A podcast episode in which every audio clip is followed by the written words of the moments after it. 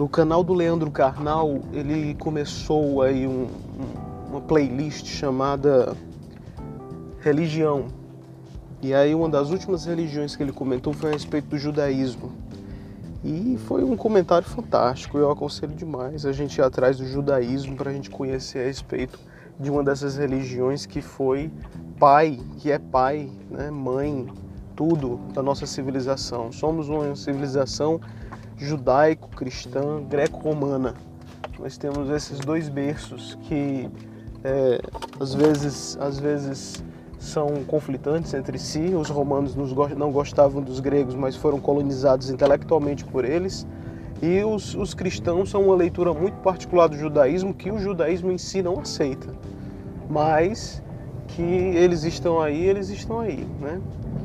E aí o, o que era interessante falar e que ele evoca lá nesse, nesse judaísmo é a concepção de Deus. Ao contrário do Deus cristão, que é, é considerado o, um Deus que decidiu se encarnar na terra para mudar a história e, e conduzir o seu povo definitivamente para a salvação, mas através de um homem, a dizer o primogênito, o unigênito, o Cristo, o novo Adão que, que, que, que através das suas palavras e seus gestos refez a nossa civilização na medida que nós os aceitamos, né? é assim que é assim que narra a história e de certa forma a mitologia do Cristo, não a mitologia no sentido de uma história não real, irreal, mas no sentido de símbolos profundos que atravessam, perpassam nossa alma, nos transformando.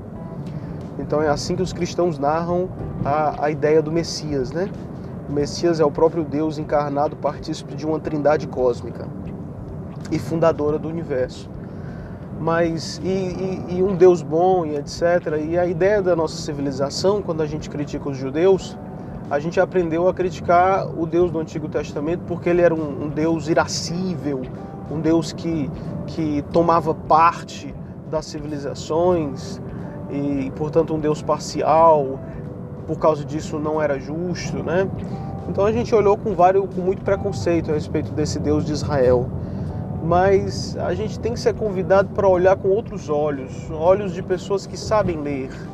E para a gente saber ler esse tipo, de, esse tipo de, de, de, de construção da ideia do Deus de Israel, dos judeus, a gente precisa retomar qual é a singularidade desse Deus em relação aos deuses da época. Então, primeiramente, que é um Deus que não tem um lugar fixo onde ele mora, ao contrário de Zeus, que vive no Olimpo, ao contrário de, de Osíris, que está debaixo da terra, de Horus, que está dentro da região que é a dádiva do Nilo, ao contrário de Sete, que já não é, não é um, um deus para a gente falar muito bem a respeito dele, mas sim um demônio, que é aquele que vive no deserto. Esse Deus de Israel, primeiro que ele é único, então ele é, são, é uma das religiões monoteístas que a gente tem no mundo, que tem um bloco de crença direcionado para um, um, fulcro que é o, é, o, é, a, é o, o axioma, é o eixo principal do universo. Então esse Deus, ele é um Deus único, que criou o universo, e ele é um Deus é, que migra junto com o seu povo, é um Deus peregrino mas não porque ele precisa ser peregrino, né? Assim, ah, eu não tenho terra e vou para outra, isso é um Deus falível. Ele é peregrino porque ele ama o seu povo e ele quer estar ao lado do seu povo nas mais diversas provações. E ele vai atrás do seu povo, junto com o seu povo, para educá-lo, para conduzi-lo. As duas palavras mais importantes, talvez, dentro do judaísmo, seja peregrinação e condução divina. Outra característica do Deus de Israel é um Deus que se mostra em fenestras. Né?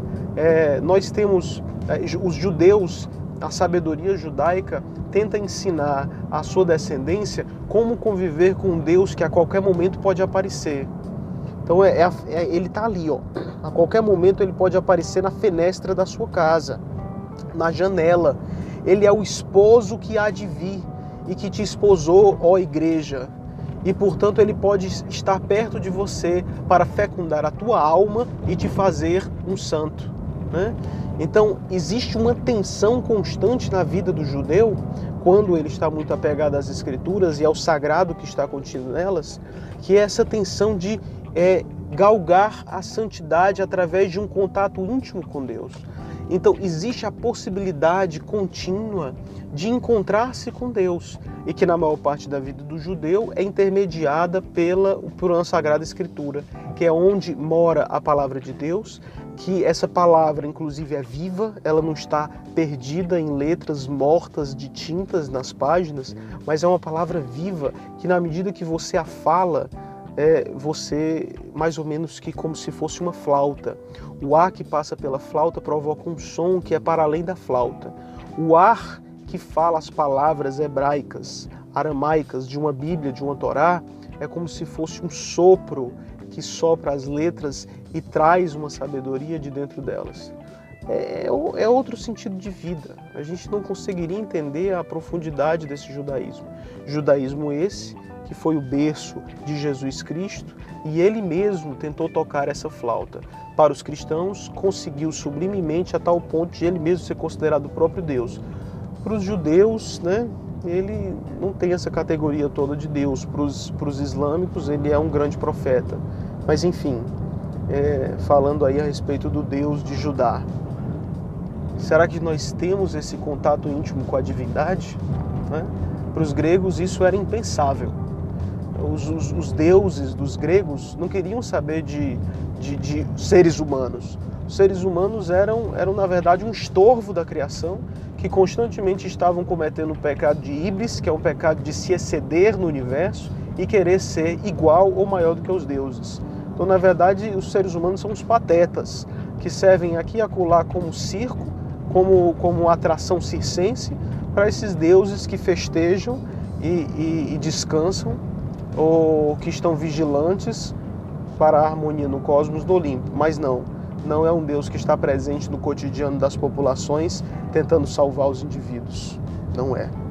E é nisso que a gente encontra a singularidade do povo judeu.